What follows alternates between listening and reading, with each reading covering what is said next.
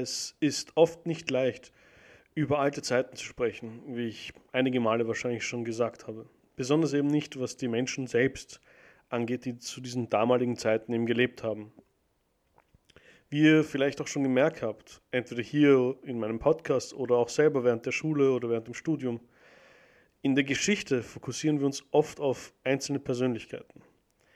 Als ob diese diejenigen waren, die die Geschichte selbst gelenkt und kontrolliert hätten. Ich denke, es gibt einen logischen Grund, warum man das in der antiken Geschichte oder in der alten Geschichte eben macht. Das Problem ist eben, wie gesagt, wir haben nicht viele Quellen und die Ressourcen sind auch begrenzt. Die Chroniken eines Bauerns wurden damals nicht niedergeschrieben, sondern eigentlich eben nur die der herrschenden Klasse. Der Leute, die sich das eben leisten konnten, einen Chroniker oder einen Schreiber zu engagieren, damit dieser ihre Geschichte eben aufschreiben konnte. Insbesondere Herrscher, Könige, Kaiser und äh, Kalifen. Sind jetzt diese Persönlichkeiten, wie zum Beispiel Alexander der Große, Muawiyah, Hitler oder Mandela, sind diese Menschen zum Beispiel diejenigen, die durch ihre Anwesenheit allein die Geschichte geformt haben? Oder sind sie nur der Ausdruck der jeweiligen Umstände und der Bewegungen in ihrer Zeit?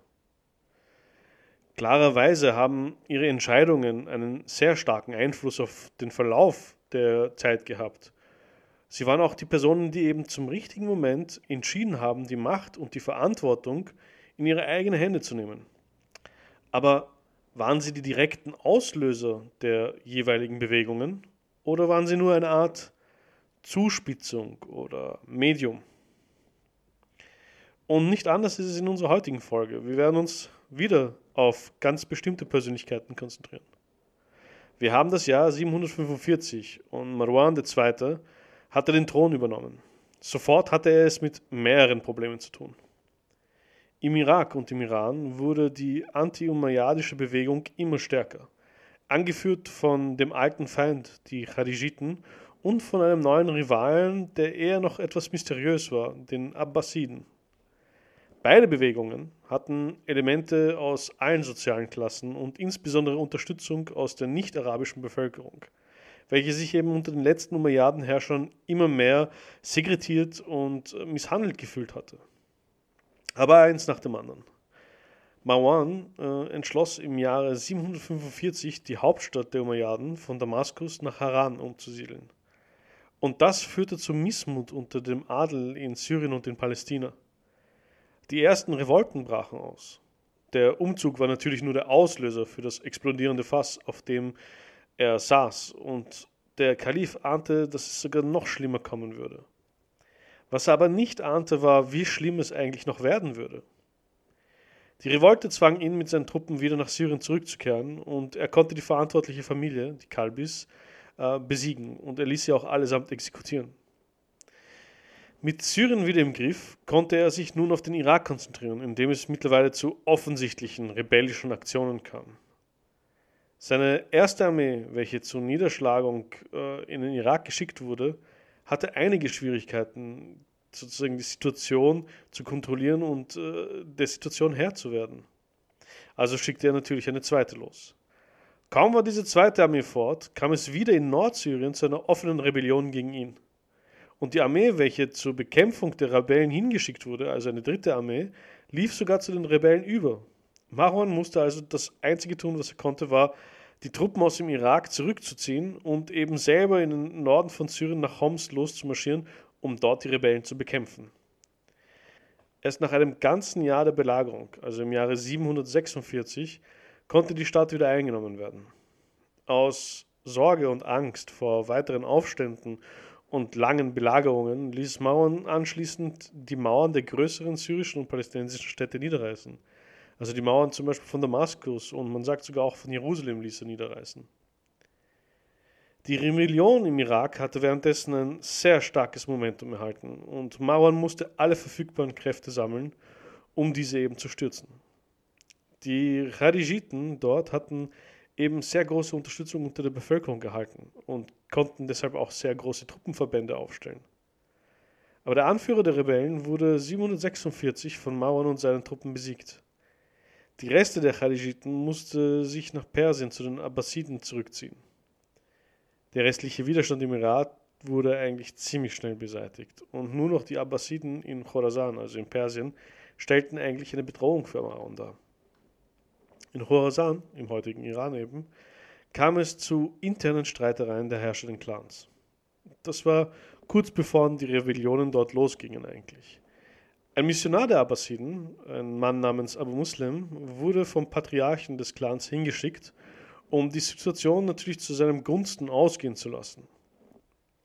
Abu Muslim enttäuschte wirklich nicht.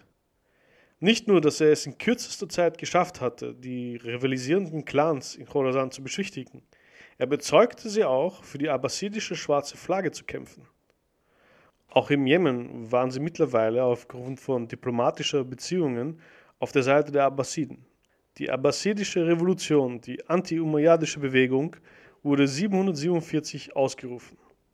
Innerhalb von drei Jahren wurden der Iran, der Irak und die arabische Halbinsel eingenommen. Marwan, der mittlerweile alle seine Generäle beinahe verloren hatte, marschierte zuletzt im Jahre 750 mit seinen letzten Truppen selber los, um die Abbasiden bei der Schlacht am Saabfluss zu besiegen. Er wurde wieder von Abu Muslim besiegt und musste fliehen. Bei dieser Schlacht hatte ein Mann namens Abu Abbas as-Safar, der Patriarch der Abbasiden, die Soldaten sozusagen selber angeführt und die Umayyaden besiegt, mit Hilfe von Abu Muslim. Marwan II. musste fliehen er floh nicht nur aus dem Irak, sondern aus Syrien ebenfalls. Aber er wurde noch im selben Jahr in Ägypten gefangen genommen und exekutiert. Mit seiner Exekution, also mit seinem Tod, war das Ende der Umayyaden im arabischen Vorraum besiegelt. Ihre Macht war verloren, ihr Name nur noch ein Synonym für Nepotismus, Despotismus und Verrat. Die neuen, wahren Herrscher der islamischen Welt waren wieder zurück. Die rechtmäßigen Anführer waren wieder da. Die Abbasiden unter der schwarzen Flagge. Wer waren aber jetzt diese Abbasiden und wie konnten sie eigentlich so schnell die Macht übernehmen? Naja, die Abbasiden selbst waren ein Clan, welche vom jüngsten Onkel des Propheten Mohammed stammten. Aus diesem Grund graben sie sich selbst auch diese Autorität und das Recht über die islamische Welt zu herrschen. Mit Abu Muslim aber kam einer der mysteriösesten Charaktere der abbasidischen Geschichte hervor. Ähm, nicht nur, dass er ein unglaubliches militärisches Geschick hatte, er war auch ein ausgezeichneter Diplomat. Seine Herkunft ist relativ dunkel gehalten. Man glaubt, man vermutet, dass er eigentlich ein Sklavenjunge war. Aber als Beispiel, wie gut er zum Beispiel als Diplomat funktioniert hatte. Er hatte es nämlich geschafft, die mehrheitlich schiitische Bevölkerung in Khorasan und die Adligen eben im Iran auf seine Seite zu ziehen, obwohl er eigentlich Sunnit war und dementsprechend eigentlich ein Konkurrent bzw. ein Gegner war. Das würde den Schiiten noch später sehr leid tun, wie ich euch gleich erzählen werde. Sein richtiges Einschätzen der Lage und der Situation brachte den Rebellen den vollkommenen Sieg über die Umayyaden. Mit seinem Können wurden die Umayyaden besiegt und der Anführer der Abbasiden, Abu Abbas Safar, wurde in Kufa zu ihrem ersten Kalifen ernannt. Nach seinem ersten Sieg bei der Schlacht von Saabfluss musste dieser neue Kalif aber sofort mit seinen Truppen in den Osten marschieren und sich dort einem neuen Feind stellen, von dem ich vielleicht nicht so viel geredet habe. Und zwar der chinesischen Tang-Dynastie. Aber nach einer erfolgreichen Schlacht wurden die Beziehungen zu den Tang sehr gut gepflegt und sehr diplomatisch gehalten. Es ging sogar so weit, dass nur ein paar Jahre später abbasidische Truppen der Tang-Dynastie halfen, die Anshi-Rebellen zu zerschlagen. Fortan waren die Beziehungen zwischen diesen zwei Imperien mehr als gut. Sie waren richtig freundschaftlich und das hielt sehr, sehr lange Zeit. As-Safa, der neue Kalif, wollte auch nicht mehr Land erobern, sondern er wusste, dass er zuerst das bereits besetzte Gebiet komplett kontrollieren musste. Als er nach Syrien zurückkam, ließ er zuerst einmal alle männlichen Mitglieder der Umayyaden exekutieren. Diejenigen, die sich versteckt hielten, wurden mit falschen Versprechen und Zusicherungen rausgeholt und ebenfalls geköpft. Die Gräber der Umayyaden in Syrien wurden allesamt ausgehoben und die Überreste verbrannt. Alle Verbündeten wurden ebenfalls massakriert. Ah ja, nebenbei sein Spitzname in der Geschichte war der Blutrünstige. Was für ein Zufall, oder? Nur einer dieser syrischen Umayyaden, Abdurrahman I., konnte rechtzeitig nach Al-Andalus fliehen, also nach Spanien fliehen, wo er dort das berühmte Emirat von Cordoba gründete, das dann später auch noch rivalisierend zur abbasidischen Kalifat herrschte. Im Islamischen Reich machte sich aber ein weiteres Problem bemerkbar. Die gesamte Bürokratie unter den Umayyaden war arabisch gewesen. Nun, mit sehr vielen von diesen tot oder geflohen, musste jemand anderer diese Position einnehmen. Und so wurden die Perser die Bürokraten im Islamischen Reich. Die Schiiten, von denen ich vorhin gesprochen habe, welche sich verbündet hatten mit den Abbasiden, wurden wieder verjagt. Sie hatten sich einen Vorteil durch diesen Dynastiewechsel erhofft, aber leider wurden sie verraten und ihre Versprechen wurden nicht eingehalten. Die Abbasiden nahmen viele Nicht-Araber in ihren Hof auf. Und aus diesem Grund waren sie auch unter vielen Völkern im Islamischen Reich sehr beliebt. Es war ein multiethnischer Staat und noch dazu ein ziemlich erfolgreicher, was das betraf. Den Abbasiden war es zuerst wirklich egal, woher die Menschen stammten. Rassismus in dem Sinne, wie wir ihn heute kennen, gab es damals nicht. Das Können war das Wichtigste für sie, besonders da die Herrscher der Abbasiden wussten, dass sie auf einen großen und funktionierenden bürokratischen Apparat abhängig waren. Das Konsolidieren der Macht im eigenen Reich brauchte Zeit, einige Zeit. Aber die Abbasiden waren sehr geduldig und sie zeigten diese Geduld. Sie hatten aus den Fehlern der Umayyaden gelernt und sie waren noch am Anfang ihrer Herrschaft. Ihr Einfluss auf die islamische, arabische Welt ist mehr als noch sichtbar. Sie definierten die arabische Welt neu.